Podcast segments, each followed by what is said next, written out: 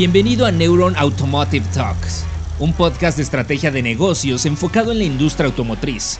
Aquí, líderes de grandes empresas comparten su visión mientras abordan las principales tendencias de una industria innovadora, apasionante, altamente eficiente y sobre todo, uno de los grandes motores económicos de México. Arrancamos. Bienvenido a todo el público, a todos nuestros amigos de la industria automotriz, apasionados en todos los retos y oportunidades que están sucediendo en el sector. Hoy estamos con un gran experto, Francisco Reyes, quien es el director de ventas de Charlton, con quien estaremos platicando sobre las oportunidades de los juegos de botella que están sucediendo en la cadena de suministro. Francisco, bienvenido, muchas gracias por estar aquí con nosotros. ¿Cómo está? Bien, bien, buenas tardes a todos. Gracias Francisco y gracias a todo el público que nos escucha. Francisco, ¿por qué no empieza platicándonos un poquito desde su perspectiva? ¿Cuáles son las oportunidades de negocio que en Charlton están visualizando dentro de la cadena de suministro eh, automotriz mexicana? Fíjense que este platico un poco acerca de Charlton Group. Charlton Group es una empresa americana que pertenece al señor este, Chris Charlton y tiene más de 44 años en, en la industria automotriz. Desde hace 10 años eh, yo trabajo con ellos y es cuando empezamos a, a aquí en México directamente con la industria automotriz y un poco las aeroespaciales. Eh, nuestra función es, eh, comercializar productos, desarrollar negocios para todos nuestros representados que principalmente son de la industria automotriz.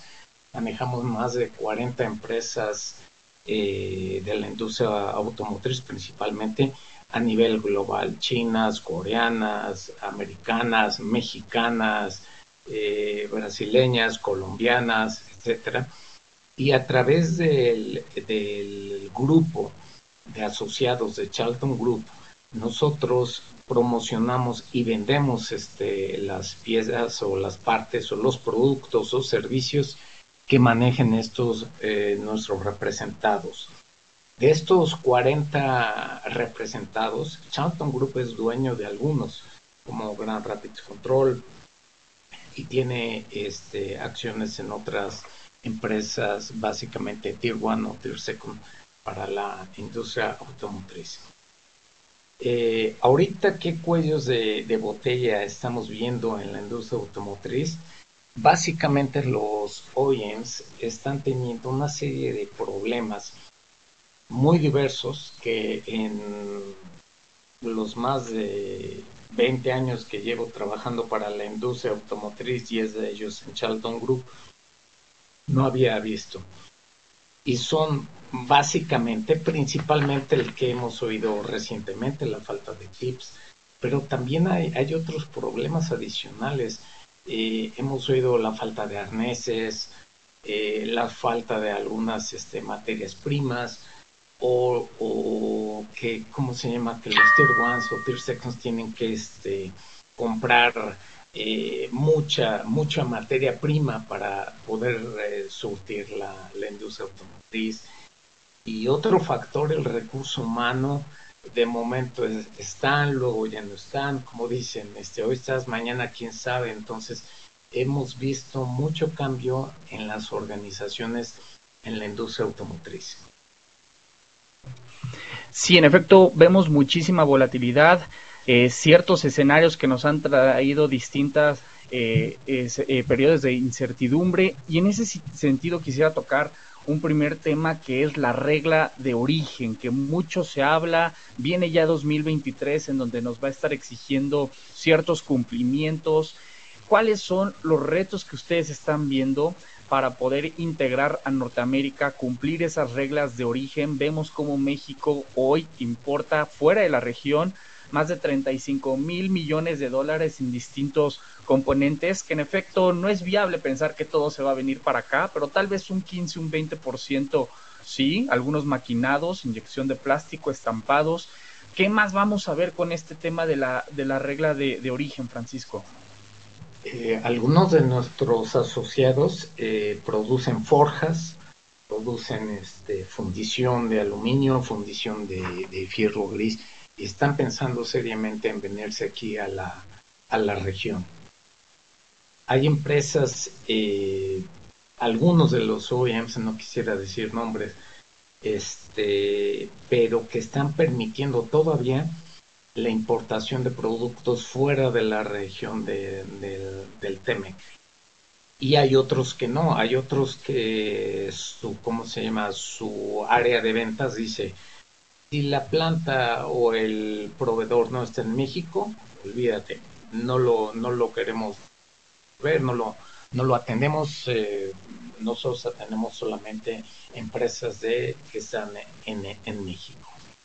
Entonces, estamos viendo de todos, pero sí vemos una migración de empresas que están fuera del área del TEMEC a meterse aquí en México y principalmente en el área de, por lo que nos ha tocado ver, en el área del Bajío, lo que es este Guanajuato, Querétaro, básicamente. Y justo en ese sentido, en ese efecto que le llamamos el, el nearshoring, ¿qué tan preparado está México? Por un lado vemos un reto de que la industria automotriz afortunadamente se ha vuelto muy exigente en temas de descarbonización. Entonces, pues los países de, la región tienen que tener, tienen que estar alineados con esas metas de descarbonización. Quisiera, por un lado, que nos platicara en ese sentido cuáles son estas exigencias, qué debería hacer México para, para poder tener un panorama interesante en ese sentido, pero luego también los Tier 2 pues de repente tienen el reto de integrarse a, las, a la cadena de, de suministro. Vienen oportunidades en efecto por el nearshoring, pero ¿cuáles son estos temas que tienen que resolver los Tier 2 para también poder ser parte de esta integración en la cadena de suministro? Bien, eh, en referencia al primer comentario que, hiciste, México está preparado, sí, con los gobiernos estatales que a mí me ha tocado trabajar, y hablemos, este, ¿cómo se llama? Y te lo voy a poner en, en el orden que a mi apreciación personal me ha tocado con los tipos de empresas que hemos tratado de acercarnos a invertir en México. Eh, Guanajuato tiene un buen, una buena opción eh, están muy preparados, tienen mucho conocimiento de, todos los requerimientos globales, eh, atienden mucho a los requerimientos de cada empresa. Está el estado de Querétaro y el, estado de Puebla, que es la zona central que a mí me ha tocado este, observar con este tipo de empresas. Eh, ¿Qué tienen que hacer? Sí, bueno, hay, muchos requerimientos de algunos OEMs que ya desde, desde, desde antes están avisando que debes tener, eh, ¿cómo se llama?, Una, un rating eh, de sustentabilidad, el famoso S-rating. Te lo piden ya desde de entrada para poder cotizar. Olvídate que si te van a dar el negocio para cotizar, necesitas ya tener el S-rating y que habla de la sustentabilidad de las empresas y también de las eh, condiciones este, laborales. Para las cuestiones energéticas, cada estado tiene algunos requerimientos mayores o menores, pero también este, todos están trabajando en, hacia la sustentabilidad, hacia energías limpias. Hay algunos parques industriales que ya están trabajando en sus propias fuentes de energía eléctrica principalmente, eh, trabajan en la recuperación de, aguas este, pluviales y de aguas este, residuales de las empresas y tienen ya ciertas exigencias que te dicen que para que tú puedas descargar las aguas dentro del parque industrial, pues ya deben llevar ciertas características de, limpieza. Entonces, México está con los estados que te mencioné, está bien preparado eh, y están dándole seguimiento a, a todas las normativas este, globales. Este podcast es presentado por Coin SRC, Abogados Laborales, con más de 30 años de experiencia resolviendo conflictos con iniciativa privada, empresas paraestatales, contratos colectivos, seguridad social, derecho individual y colectivos Contáctalos en coinsrcabogados.com. Excelente. Y mencionaba hace un momento estas empresas este, de, forja o de, de maquinaria. Eh, visualiza a lo mejor que existen al, eh, otro, este, otro tipo de componentes que las empresas mexicanas podrían eh, desarrollar, levantar la mano precisamente para ser parte de, de este de, de, este cumplimiento en la en la regla de origen? Sí, Sí, básicamente eh, serían eh, lo que yo llamo los commodities básicos, o sea, los commodities de, partes físicas este, directas y en donde México está muy, muy fuerte, ¿no?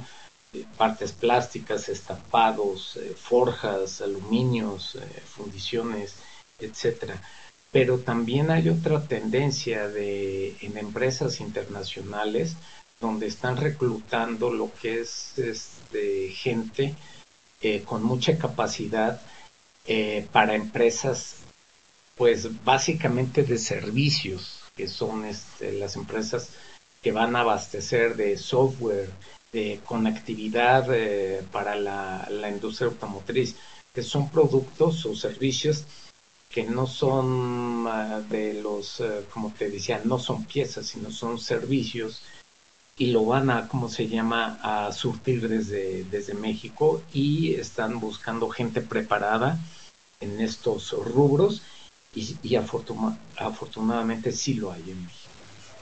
Eso es bien interesante, ver también cómo hay jugadores de la industria de los electrónicos, de la tecnología, siendo parte, metiéndose a la industria automotriz sin ser necesariamente parte de su core. Vemos ahí el efecto de Panasonic, de LG, de, de otras empresas este, que, que, están aperturando estas iniciativas de, de, tecnología para cubrir el tema de la movilidad del futuro, la conectividad, la sensorización. Y siguiendo con estas tendencias tecnológicas, Francisco, viene otro punto sobre la mesa que es el de la electrificación. No nada, más no nada más en cuanto a electromovilidad, sino también en las cadenas de suministro, en sentido de que, bueno, México eh, ha sido un país líder de manufactura, eh, produciendo más de 3 millones de vehículos al año, eh, siendo el quinto exportador más importante de, autopartes. Pero ahora, ¿qué sucede? Que esto se tiene que electrificar. Tenemos que dejar de producir estas partes que van en el, en el vehículo de combustión y migrar allá fabricar y, y, ser parte de los vehículos no, no del futuro, del hoy, que ya son los vehículos eléctricos. En este sentido, ¿cómo ve usted a los, a los manufactureros eh, locales, los tirdos locales? ¿Qué tanto se están poniendo las pilas para poder ya transicionar a esta cadena de suministro enfocada al vehículo eléctrico? Eh, bueno, eh, nosotros desde Charlton Group con nuestros asociados, este, este, pues estamos trabajando ya en esa transición. Hay muchos de, de nuestros representados ya tienen esa capacidad de abastecer de partes para la para los vehículos este, eléctricos y aquí en México ya habrás eh, visto, habrás leído en las noticias que ya se está electrificando muchos de los OEMs ya van a ya están fabricando vehículos eléctricos o en un año, un par de años, iniciarán otros ya la fabricación de vehículos eléctricos. Pues así, junto con estos OEMs, los proveedores y muchos de nuestros representados ya están trabajando en las nuevas, en los nuevos productos que son en México y a nivel global pues ya son eh, algunos de nuestros asociados que ya están surtiendo este tipo de partes, este, básicamente para Europa o, APA, ¿no? Asia Pacífico. Excelente, bastante interesante, importante eh, eh, esa labor, esa labor que están realizando. Y cuéntenos un poquito más de eso, Francisco. Vemos que ustedes también son como ese representante de la cadena de suministro que también eh, eh, participan en, procesos de, mediación, de vinculación. En ese sentido, no sé si nos podrá compartir algún caso de éxito, pues ustedes trabajan con las, las más importantes OEMs y Tier One este, de, del mundo. ¿Qué nos podría contar en este sentido? Pues tenemos muchos eh, casos de éxito, eh, ¿cómo se llama? negociaciones que, que yo personalmente he manejado para empresas que están en Canadá, pero el área de compras está en México y lo atendemos de una manera a través de Charlton Group con representantes en todo el mundo. Podemos llegar prácticamente a cualquier esquina en el mundo en menos de 24 horas. Eh, nuestra manera de trabajar este global y somos un, básicamente un one-stop shopping para, lo, para los clientes. Por ejemplo, con los OEMs voy a ver a el que quieras de los OEMs y le ofrezco rines, eh, partes de aluminio, eh, una serie de, de, alternativas de commodities para la industria automotriz y con una sola persona que vean ya, ya podemos integrar este pues prácticamente muchos commodities que requieren los, los OEMs. Y en ese sentido, eh, Francisco, bueno, vemos cómo México realmente produce vehículos y autopartes pues para un mercado que son los Estados Unidos, más del 80% se va, se va para allá y, vemos una actividad muy regionalizada. Dentro de su experiencia global, ¿qué buenas prácticas ven en otras regiones de manufactura que podrían ser importantes para acá en México, dada toda la, la, actividad global que ustedes tienen en cuanto a manufactura y cadena de suministro automotriz? Pues eh, sí está, lamentablemente sí está como de muy focalizado a mi manera personal de ver y, con las experiencias y con los clientes que he tenido, sí está muy focalizado la, la zona automotriz más importante de México, pues es la zona de, del centro bajío, ¿no?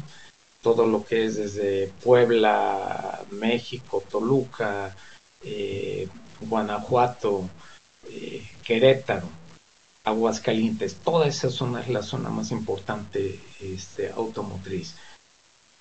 Importante también es este, la zona norte, pero básicamente focalizado entre Monterrey y Saltillo, ¿no? y Coahuila, perdón. De, entre el estado de Nuevo León y el estado de Coahuila se, es otra zona muy, muy, muy importante. Y a diferencia del centro, en la zona norte del, país he visto los centros de investigación tecnológica. Empresas eh, que están en México, eh, empresas extranjeras eh, en México que tienen sus propios centros de investigación o se, se agrupan en centros de investigación compartidos con la industria automotriz y eso pues es notable, ¿no? Y eso solo lo he visto prácticamente en el área de, Apodaca. Ahí hay muchas empresas que están agrupadas y trabajando en investigación y desarrollo con, con mexicanos, cosa que no lo he visto aquí en, el, zona central, zona del Bajío. toca otro tema que justo es a donde me quisiera mover, que es el de tecnología y centros de investigación. Platicábamos que en décadas pasadas, pues bueno, México su actividad era manufactura y meramente manufactura y muchos eh, decían que ese era el atractivo que tenía México para inversión, lo cual, bueno, ha sido muy importante para consolidarnos, pero ya también se habla de promover a México como un centro de desarrollo tecnológico, Vemos ya este el Mustang siendo diseñado en Cuautitlán Izcalli por ingenieros mexicanos. Vemos ya empresas como Bros, como Brose, como Continental, como Bosch, como Yasaki, como Navistar, ZF. Ya son demasiadas empresas las que le están apostando al talento de ingenieros mexicanos. ¿Cuál es su lectura en ese sentido, Francisco? ¿Cómo consolidarnos como un hub tecnológico también, además del manufacturero? Bueno, eh, como te decía, eso ya lo están haciendo eh, las empresas este, del norte eh, de manera grupal. Y como lo mencionaste, Brose y otra Continental, Bosch, que otra tiene investigación y desarrollo, lo hacen de manera este, independiente. Y si hay talento en México, pero yo quisiera irme un poquito antes, creo que en México perdimos una, valiosísimas este, oportunidades. si bien México fue eh, socio o como se llama, o incluso quizá dueño de algunas este, empresas, no, no sé qué edad tengas, pero este, por ejemplo, Automex era Chrysler, México tenía una participación muy importante. Eh, Renault con Dina, algún coche que se llamó el Dinalpin, que era el Alpine de Renault, al haberse desarrollado en el, en el estado de, de, Hidalgo a través de Dina, donde el gobierno tenía mucha participación, perdimos esa oportunidad de oro para poder desarrollar nuestra propia tecnología para hacer un coche con 100% mexicano, de tecnología mexicana. Lamentablemente eh, no lo hay. Hay algunos startups que están iniciando ese tipo de, actividad con vehículos este, eléctricos, pero perdimos mucho tiempo y perdimos este, una, una oportunidad muy valiosa. Y también con las políticas eh, en el pasado, eh, para que te invirtieras en México, el 51% de las acciones deberían ser eh, de mexicanos, estar en manos de mexicanos y la, el 49% en manos este, extranjeras. China está haciendo lo mismo. hay contratos en los que ahí se van a la mitad, 50-50 pero ahí China lo que hace es de que se van 50-50, pero la tecnología es propiedad de los dos, tanto de los chinos como de los del inversionista extranjero y pues ya tienen desarrollada la tecnología y por eso pues China es China y tienen propia tecnología y tienen este pues mucho corrido ya mucha mucha tecnología y mucho camino ya recorrido, incluso tienen algunas algunos vehículos con muchísimo más tecnología que, los originales, ¿no? Y ese tipo de acciones la perdimos en México. No, no tuvimos visión, no tuvimos la oportunidad, las ganas de hacerlo, en fin, lamentablemente se nos fue. Gracias a Dios estamos con, con un buen nivel de capacitación con un buen nivel de talento en México que puede desarrollar este, tecnología eh, propia, pero lamentablemente es para firmas este, extranjeras como Brose, como Bosch, como Continental, como ZF, Magna, el, que tú quieras, ¿no? como una firma 100% mexicana, al menos que yo conozca. Quizá la hay por ahí, pero este, básicamente el que patenta es este extranjero.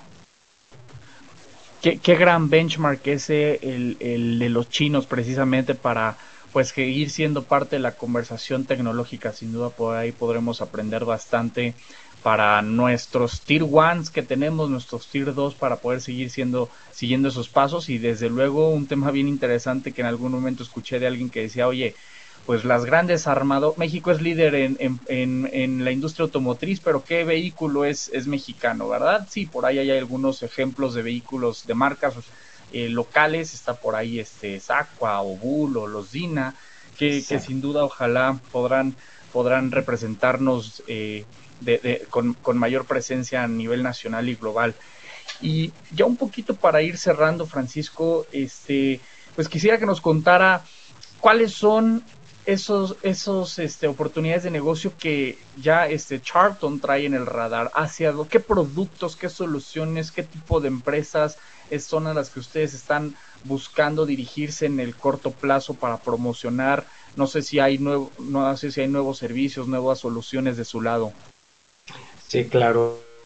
todo lo que son servicios de software, conectividad, eh, autonomía, eh, todo lo que es eh, nubes de información, informática, IT, todo eso son, bueno, son nuestros clientes este, más recientes con los que estamos este, trabajando y vamos hacia la tecnología, hacia la conectividad, porque partes de plástico, partes de acero y eso los hacen muchísima gente.